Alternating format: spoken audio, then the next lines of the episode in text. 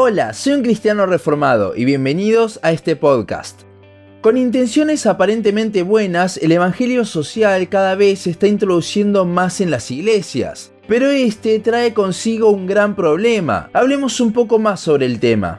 Primero, como en el capítulo anterior del podcast, debemos comenzar por definir lo que es el Evangelio social. Este mensaje se hace muy notorio en el evangelismo. Toman algo bueno como es preocuparse por el perdido y lo llevan a un nivel de importancia superior a la salvación misma. Las iglesias que siguen esta línea a menudo se las ve haciendo caridad, donando ropa y comida y siempre preocupados por los perdidos. Sin embargo, en esta preocupación entre comillas, y ya veremos por qué las comillas, no quieren ofender a las personas, cuando el Evangelio real ofende, mostrándonos los pecadores que somos. ¿Cuál es el resultado? Van con los pobres, los necesitados, les dan un montón de cosas, pasan tiempos con ellos y al final simplemente les dicen Jesús te ama. Al igual que con el capítulo anterior sobre el mayor problema del Evangelio de la Prosperidad, la iglesia donde crecí seguía esta corriente, por lo que no hablo desde afuera del sistema, sino habiendo estado dentro.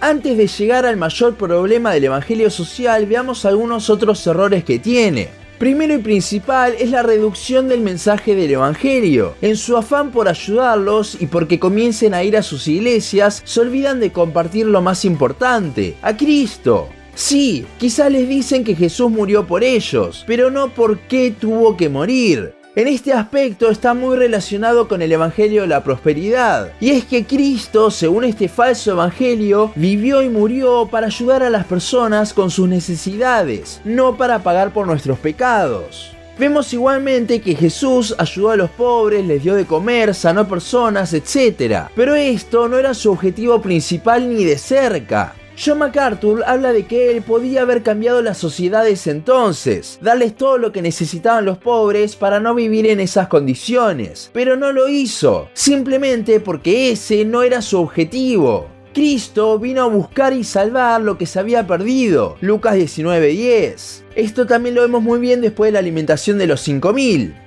Para los que siguen este evangelio, aunque digan que no, la salvación pasó a un segundo plano, y el primero es ayudar al necesitado, cuando en realidad para Jesús lo principal es la salvación, y ayudar al necesitado era algo secundario que hacía para presentarle su mensaje. No me malentienda, está buenísimo que podamos ayudar a los que lo necesitan, pero Cristo nos llamó a ser discípulos suyos, Mateo 28, 19, no a darle comida a los pobres.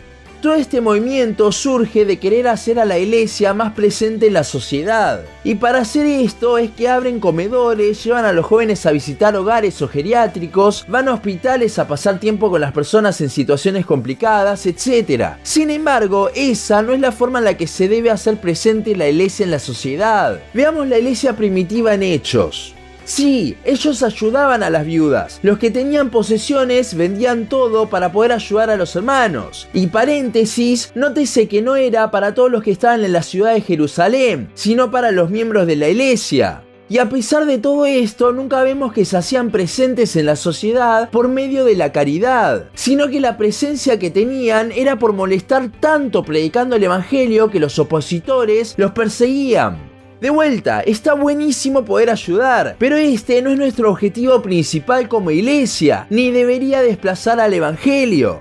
Antes dijimos que estas personas se preocupan, entre comillas, por el perdido. ¿Y por qué lo pongo entre comillas? Por varias cosas. Primero, porque según todo esto, una persona rica no necesita la ayuda de la iglesia, por lo que nunca le llegará el mensaje del Evangelio, cuando en realidad vemos en la palabra que todos somos pecadores, y que un rico necesita tanto el mensaje del Evangelio como un vagabundo. Ante Dios son iguales, son pecadores. Pero más allá de esto, la razón por la que digo que no se preocupan de manera genuina es porque no cubren su necesidad principal. El perdido no es perdido porque está necesitado de dinero, comida o salud. El perdido es perdido porque es pecador y se está yendo al infierno. Podemos ayudar a una persona a salir de su situación de calle, darle un techo y todo. Pero si no se convierte, esa persona será el infierno de la misma forma en la que se hubiese ido viviendo en la calle sin que lo ayudemos. por lo que al cubrir las necesidades de su pobreza en realidad no está moviendo su necesidad principal, la necesidad de un Salvador. Entonces, ¿cuál es el mayor problema del Evangelio social? Después de todo lo que hablamos, pareciese que el mayor problema es desplazar el verdadero mensaje del Evangelio por la ayuda a la sociedad. Pero creo que el problema está detrás de eso. Si pensamos que estamos ayudando más a una persona al darle ropa y comida que al predicarle el Evangelio, lo que estamos diciendo es que su necesidad principal es salir de la calle y no Cristo. Y aquí es donde está el problema. Este mensaje lo único que hace es desmerecer a Cristo, tener en poco el Evangelio. Ven las cosas materiales como más importantes que la eternidad de la persona. Los pobres, los necesitados, no solo se están yendo al infierno, sino que se están perdiendo de una relación con su creador. Y estas personas quieren ayudarlos, entre comillas, dándoles fideos y ropa. Si de verdad creen que lo están ayudando, entonces hay dos opciones. O no entienden realmente el Evangelio, porque si viesen la hermosura del mismo, entonces lo van a querer gritar a los cuatro vientos. O si lo entiendes, pero hoy estás cegado por una falsa enseñanza. Y estás poniendo en poco el Evangelio que te salvó, por lo que no estás disfrutando en tu vida cristiana.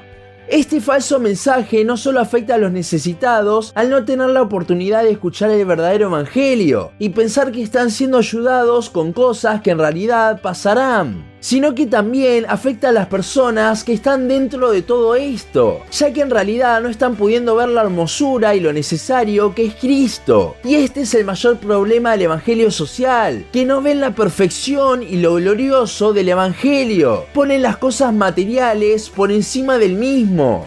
Quizás en sus conciencias se sienten bien porque creen que están haciendo cosas buenas, porque sí son buenas, pero no es realmente lo que la gente necesita.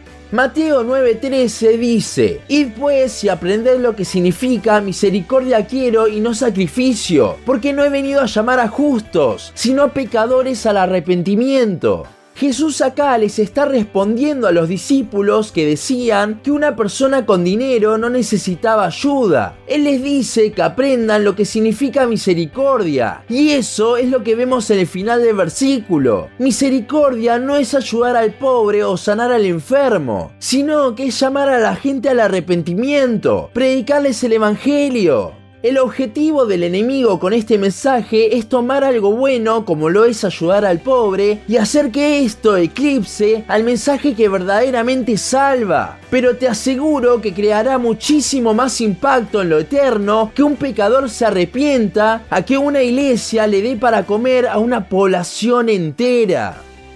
Hasta aquí nuestro podcast de hoy. Seguinos en Instagram, Facebook, YouTube y Spotify. En todas nos encontrás como un cristiano reformado. También seguinos en uncristianoreformado.blogspot.com para leer el resto de nuestros blogs. Nos vemos en la siguiente ocasión.